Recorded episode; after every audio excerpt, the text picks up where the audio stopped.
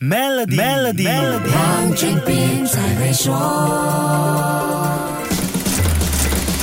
你好，我是黄俊斌。我们现在处理日常事务时，是不是都习惯说 online 做或者用 app 很方便的？当身边越来越多人习惯这么说和这么做，越多企业和机构，包括政府单位提供远程办理事务的便利，这就反映我们的社会越来越数字化了。这种种便利使得买卖、消费、支付等经济活动更简便，进而产生经济效益。这类经济效益就是数字经济的一部分。数据显示，数字经济在二零二零占了我国 GDP 的百分之十五点六，二零二二年在 GDP 的贡献上升到了百分之二十二点六。我国政府预测，数字经济到了二零二五年将会贡献国家百分之二十五点五的 GDP。随着疫情疏解，数字经济的发展也恢复正常化，数字经济的投资情况成了这方面发展的一个关键指标。今年一月到六月的半年里，国内数字经济的投资金额达到了两百四十亿令吉。要进一步发展数字经济，并提高这方面的投资，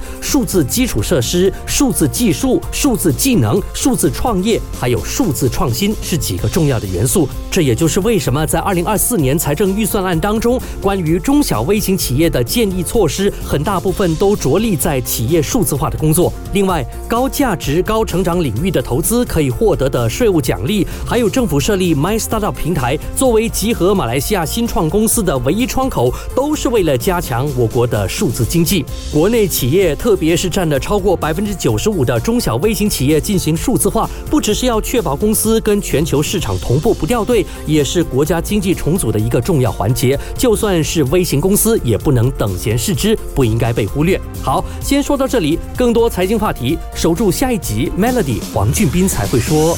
黄俊斌才会说。Maybank SME 客户请注意，现在就为您的 Maybank 商业账户增加资金，就能获取高达一八千年利率。详情请浏览 maybank.my/sme rewards。